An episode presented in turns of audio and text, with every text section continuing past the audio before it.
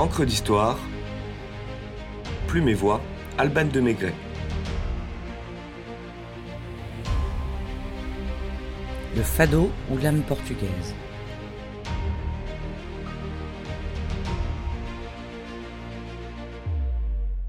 Agora silêncio que eu vou cantar o fado. Silence, car on va chanter le fado.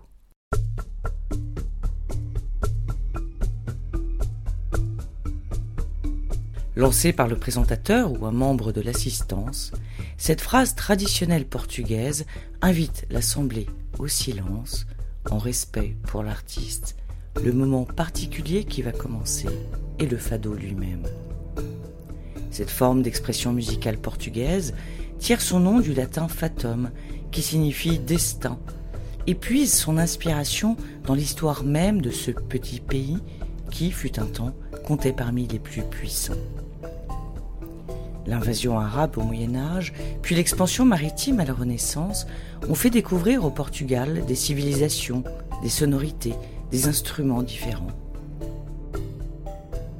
Les longs départs des navigateurs ont également amplifié un sentiment de nostalgie, tristesse, manque, mélancolie, tant pour celui qui part que pour ceux qui restent. La fameuse saudade, mot intraduisible, mêle la nostalgie au bonheur, le regret à l'espoir. Un spleen teinté de rêverie qui définit l'âme portugaise et est, selon le poète écrivain Fernando Pessoa, la poésie du fado.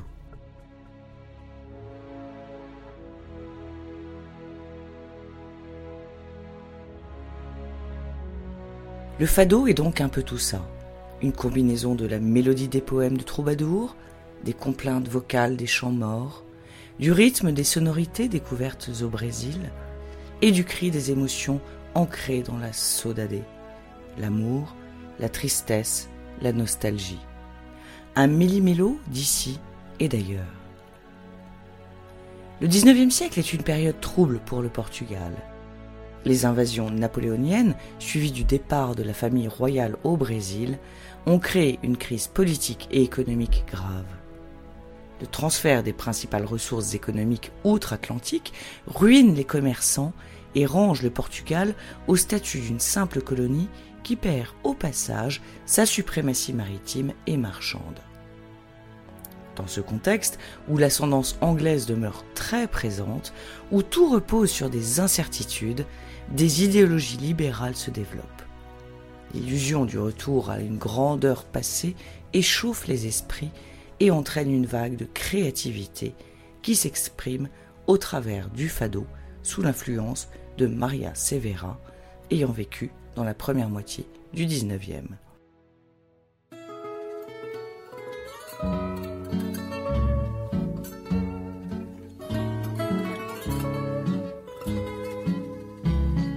Cette jeune femme des bas quartiers de Lisbonne pince les cordes de sa guitare et en accompagne le son par des mots improvisés d'une voix rocailleuse, exutoire de la colère et souffrance du peuple, dans des tavernes obscures où chacun, vagabond ou ivrogne, prostitué ou vaurien, l'écoute religieusement.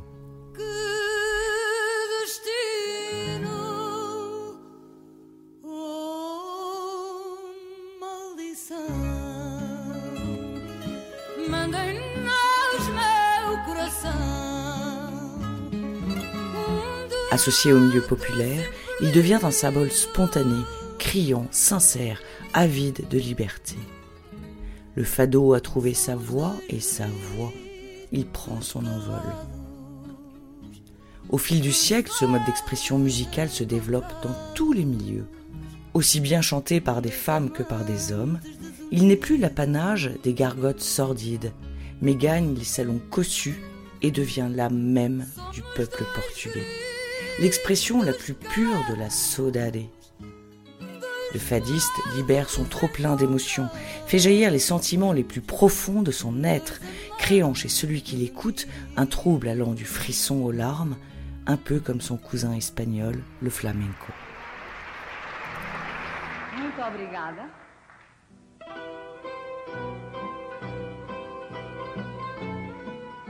C'est le XXe siècle pourtant qui donne ses lettres de noblesse au genre, ont la personnalité d'Amalia Rodriguez. Née le 23 juillet 1920 à Lisbonne, dans une famille nombreuse et pauvre, Amalia est un temps élevée par ses grands-parents à qui elle chante pour les divertir. Douée d'une voix exceptionnelle, la petite fille chante pour la première fois au public à l'âge de 9 ans au cours de la fête de l'école. Contrainte d'interrompre sa scolarité à 12 ans pour aider financièrement ses parents, elle enchaîne différents petits travaux jusqu'à se faire remarquer et inviter au concours de nouveaux talents lors du défilé d'Alcantara en 1936. Repérée par un spectateur, elle est invitée à passer une audition devant le directeur de la maison du Fado. Malgré le succès rencontré, la jeune femme décline la proposition qui lui est faite, à laquelle sa famille s'est opposée. Elle rencontre également à cette occasion un guitariste qu'elle épouse deux ans plus tard.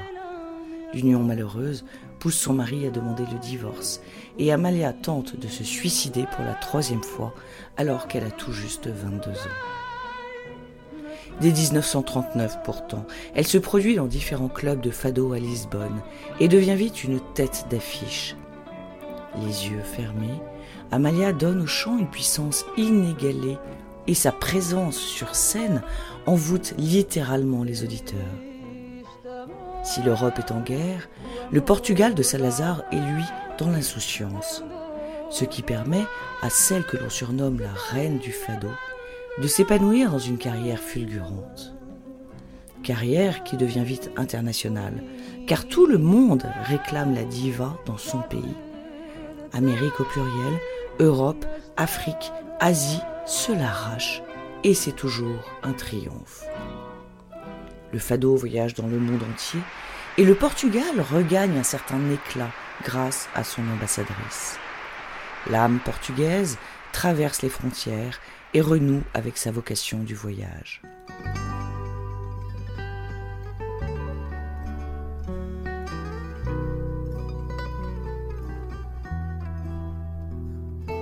Désignée en 1959 par le magazine américain Variety comme la quatrième plus grande chanteuse du monde, la fadiste souffre pourtant d'un rejet du public après la Révolution des œillets en 1974. Accusée d'avoir soutenu la dictature de Salazar, elle entre dans l'ombre durant 11 années, avant de remonter sur une scène lisboète en 1985. Auteur de plus de 170 disques, décoré d'une multitude de prix et de titres, apparue dans une douzaine de films, La Reine du Fado s'éteint en octobre 1999, non sans avoir répété je suis toujours en train de dire à tout le monde que je n'arriverai pas jusqu'à l'an 2000. Et elle avait vu juste. Son influence sur la popularisation du fado dans le monde entier n'est sans doute pas étrangère à l'inscription du chant portugais au patrimoine culturel immatériel de l'humanité en 2011, soit un an après son cousin espagnol, le flamenco.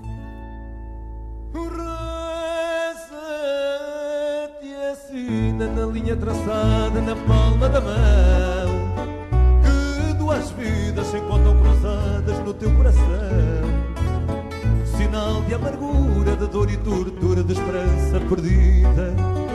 Indício marcado de amor destroçado na linha da vida. E mais ainda te reza o destino que tens de sofrer. O desencanto e o levo desporto de uma outra mulher. Já que a má sorte assim o quis a tua sina te diz. Quer queiras, quer não, tens de cumprir a tua sina.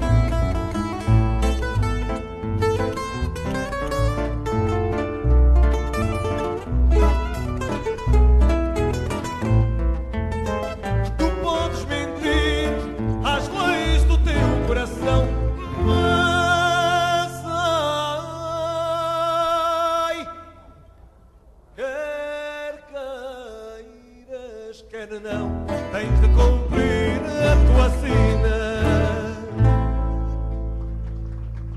Muito obrigado. Bom, Daniel.